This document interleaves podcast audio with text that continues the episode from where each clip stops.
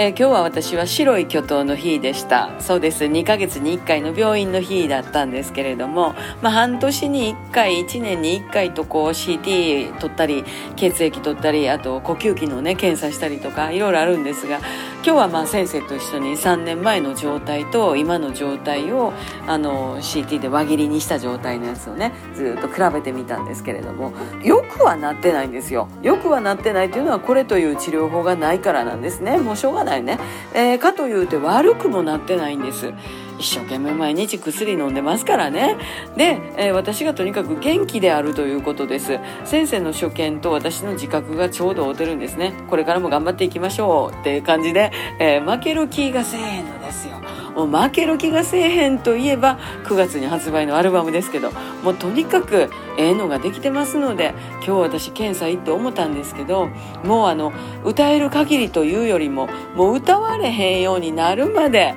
歌おうとほんまに思いました。心から思いました。病院の帰りのこう空を見てたらねちょっと台風で風は吹いとるけどもなんかあのやっていくはないか歌おうやないかという感じでぐーっとこう来るもんがありましたですね。本当にあの皆さんに感謝とともにですねあのこうやって自分がねほんまに病気かなとね思うこの毎日こそがですね病気に勝つ秘訣なんかなとそのように思っております。また明日。また明日。また明日